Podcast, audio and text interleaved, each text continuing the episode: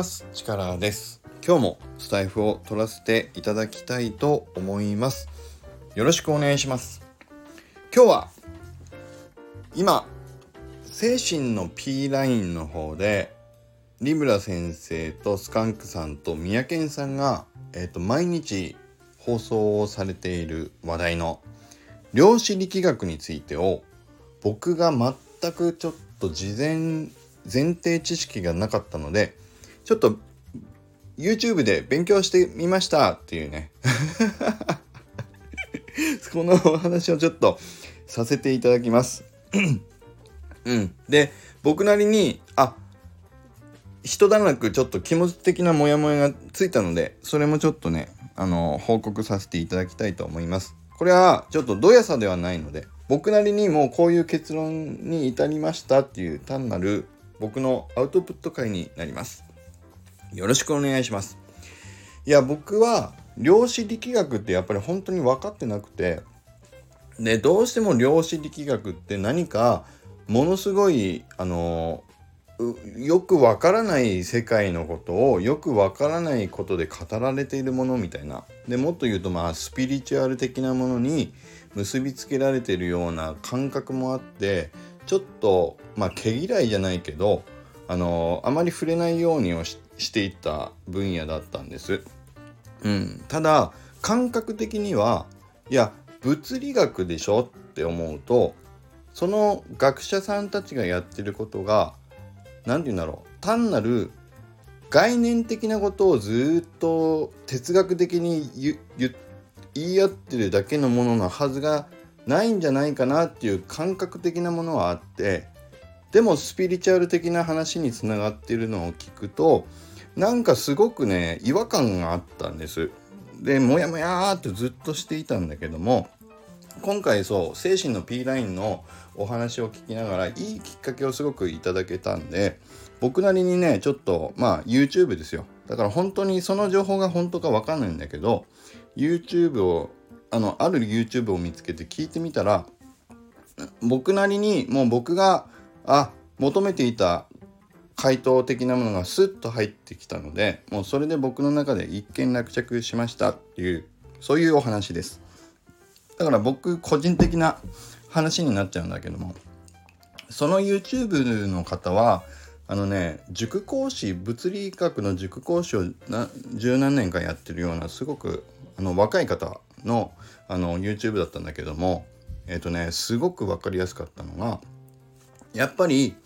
物理学のえっとねそう歴史的にどうして量子力学っていうのが始まってきたのかっていう話も含めてあとはえっとね量子力学の基本的なことをちょっとあのまとめて説明しますっていう2本どっちもね2時間半ぐらいだったんだけどもあの見させていただいたんだけどやっぱり量子力学っていうことを研究されてる物理学者の方々は何をやってるかっていうと観測された事象を実際に観測された事象を何とか説明しようとして仮説を立ててでその上でさらに計算式も生み出した上でこの計算式を使ってこういう理屈仮説に基づいたとしたらあの現象は説明できるんじゃないかっていうやっぱりそういうアプローチをずっと繰り返されてるっていうことがよく分かりました。ね。だから一番最初の量子力学の始まったきっかけっていうのはその動画で言っていたのはあの鉄あるでしょ？皆さん鉄知ってますよね。で鉄が温度がめちゃくちゃ高くなった時に発する色が変わったそうなんです。これはもう鉄鋼業の方とかはもう実際に目で見てるから、えっと、赤い炎から青白い炎になってとかなんかわかんないけどね色が変わるっていう現象を目の当たりにしてる方たちはよくその現象は知っていたけどもそれまでの1900年ぐらいまでかな？1890何年ぐらいまでの物理学で言うとその現象は説明できなかったんだそうですよ。でそこがあの量子力学っていうものに入っていくと、まあ、きっかけになった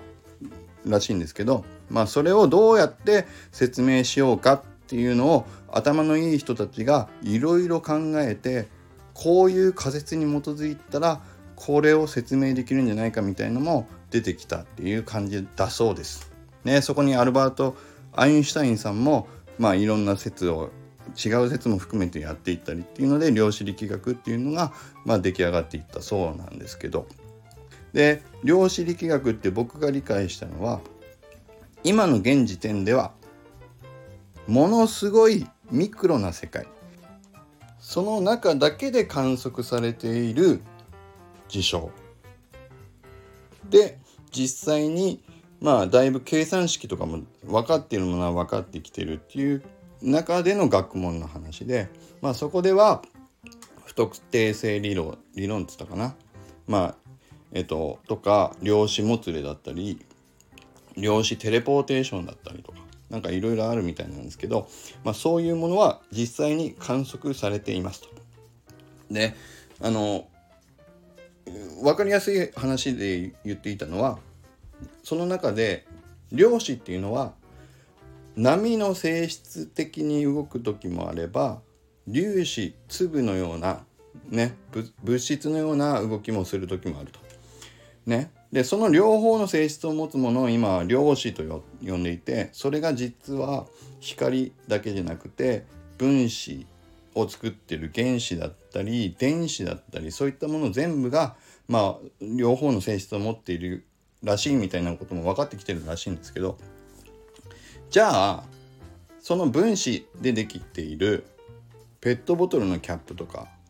まあ人間もそうですけどこの地球もそうですけどそれもじゃあ両方の性質を持っているはずだろうっていうふうに想像はしますよね。だってそれで構成されてるから体がね。でもじゃあ僕は波のように振る舞っているかね、ペットボトルはずっと揺れてんの？いやそんなことはないんですよ。でそれは一応今の量子力学上の計算式によると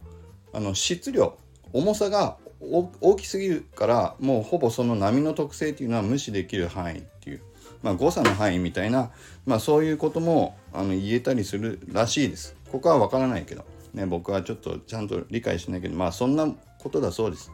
だからそれを急に多元宇宙とかねスピリチュアルな別世界みたいなそんなとこまでいきなり拡大解釈適用拡大適用できるかどうかっていうのはちょっと僕はかなり今のところは怪しいなというふうに結論付けました。僕はね。うん。なので今後量子力学的に考えるとっていう枕言葉をつけた話をされる方の時は僕は個人的には必ず量子力学的な考え方で SF チックに妄想を膨らませてみるとって言っているっていうことに全部置き換えて聞き取るように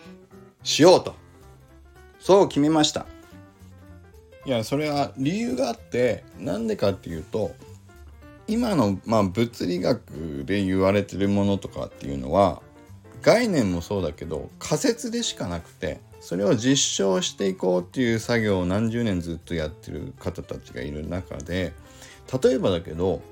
ちょっとした条件が変わると全くその状況が出てこないことなんてたくさんあるじゃないですか。まああの中学校とか高校で習う物理の中で言うと例えばだけども鉄の玉と鳥の羽を理論上は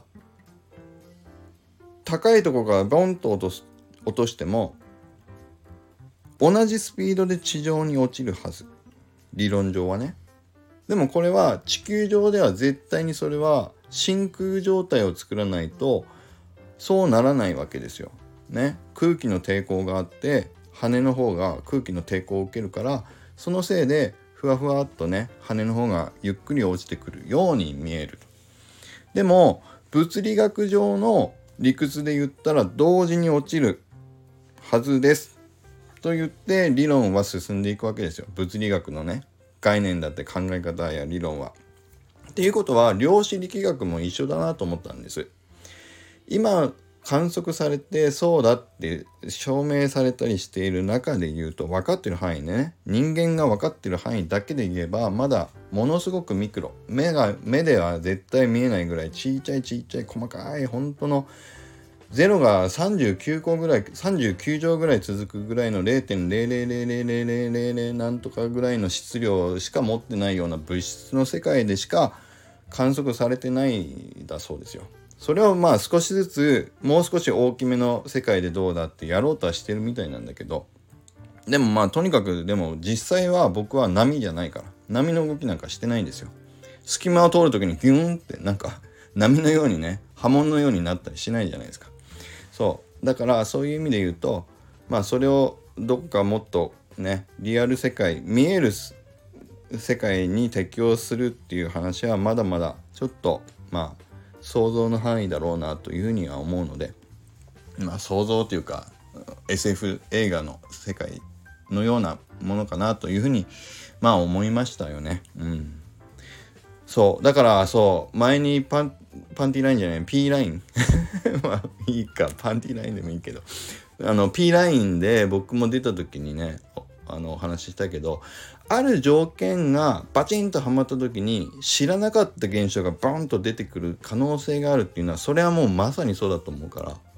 あとはねその条件がどういうものかっていうのはちょっと可能性はいろいろね妄想したいなと思うけど。うん。でもそう。量子力学の考え方がについては僕は今のところはそういうふうにそう結論が僕の中では出たなというふうに思いましたね。うん、なんか分かりますか？言いたいこと。ちょっと伝わるかな？だからもう一回だけど完全に考え方を否定しているとかだったらもう絶対ありえないって言ってるわけじゃないんだけど今僕が感じてたこれまで感じていたのはちょっと拡大解釈を適用拡大適用しすぎてないかなって。まあだからね思ってはいた感じがしましたね。うん。そうそう。ただまあもう一回だけど何かの条件がバンと揃った時にはそうね。何かしら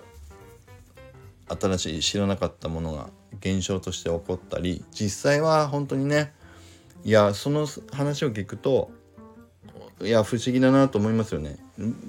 感覚で直感でわからない理解できない現象が実際起きているっていうのはミクロの世界では本当にあるっていうことまで分かってきたっていうのはすごいなと思いますけど。うん。だから実際にねそれが感覚的にわからないものがもっと大きなマクロの世界でも起こり得るだろうっていうのはねやっぱ思いますけどね。うん。そう。ただまあそこは今のところ僕は話半分でそう。妄想として妄想というか、うん、もう一回だけど SF 的なストーリーとして楽しませていただく範囲だなというふうには思いましたね。うん、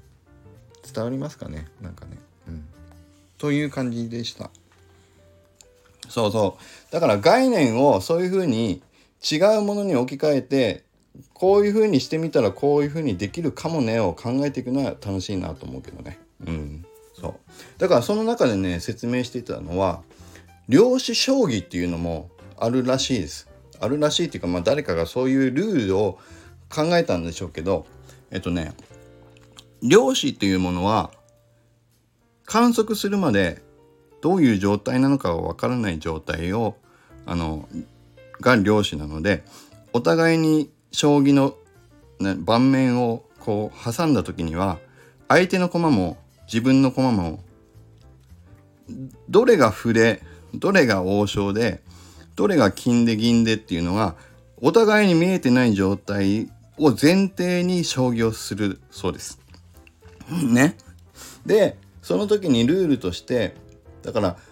前に1個だけ進んだら歩かもしれないし銀かもしれないし金かもしれないけど角じゃないねとかなんかそういうことをお互いにやっていって歩の数は何枚のはずで銀の数は何枚のはずみたいなのをずっとねこう動かしながら潰していくそうです。要は途中で取れてる以上はその取った駒は王将じゃないはずって決まっていくそうです。そうするとずっとどんどんどんどん駒が確定していくわけですよ。ね。3つ4つ一気に前に進んだら傾斜かもしれないし飛車かもしれないと。でそれをさらに横に動かした瞬間にその駒は飛車だって確定するわけです。そうすると残りの駒駒自分の駒は飛車じゃないっていう状態が確定していくみたいなそういうことをずっとねやっていくっていうゲームだそうで最後に相手のこいつは王将のはずって決まった条件をずっと潰していって王将が1個残ってるっていうのを決まった王将を取った方が勝ちみたいななんかねうんそういう量子将棋的なゲームもあるそうです。まあだからこういうふうに量子力学の中で出てきた考え方不特定だけど観測した瞬間に確定するとかまあどれか一方が確定すると遠いもうもう片方の状態も確定するみたいなことを応用していくみたいなものも実際にいろいろ出てきているそうで、まあ、そういうものは楽しいなというふうに思いましたね。うん、で実際こういうどのの理論とかどういうものが、え、っと組み込まれてるのか知らないんだけどパソコンとかスマホにもあのあとはレーザーとか、M、MRI とかかな言ってたかなそういうものにももう量子力学のあの考え方は応用どんどんされている実用化されているって言ってましたね。うん、だからまあそう面白いなと思うんだけどそれをもう一回だけどスピリチュアルなところに拡大適用するお話についてはまあ今のところでは SF だと。ね、サイエンスフィクションね、うん、妄想というふうに僕は捉えておこうと思います。ただそうじゃないとも言い切れないのでその可能性はありえるかもしれませんというふうに思ってたお話として、うん、楽しませていただこうと思います。まあ、小説だったりストーリーとして楽しんでいくお話だなというふうに思いました。ね。今日はもう僕はこれを話したかっただけ。ということで時間も気にせず土曜日なので放送を撮ってみました。これはあくまでどやさではないです。僕がもう一回言いますけど、僕はもう今後はサイエンスフィクションだと思って聞かせていただきますということでございました。はい。いや、面白かったですよ。あの、その概要欄に僕が見た YouTube どっちも2時間ちょっとなんだけど、貼っておきます。すっごい、すんごい分かりやすかったっていうか、それでも全然分かんないけど、分かんないところよりはちょっと分かったっていうね感じでしたね。うん、最初に歴史の物理学者たちの歴史の話をちょっと聞いてもらうと、まあ、僕は興味が出たなというふうに思ったので、うん、それをまずは見ていただいた上で量子力学で言われているいろんな理論や観測されたもの、ね、どういうことが今観測されていて、まあ、どういうことを理論として言われてるかみたいなね。あのそういう説明を数式を使わずになんか説明してくれてるのでそれを是非見ていただくと嬉しいです。はい。ということで今日は以上になります。それではいきます。力チャージ今日も力あふれる一日を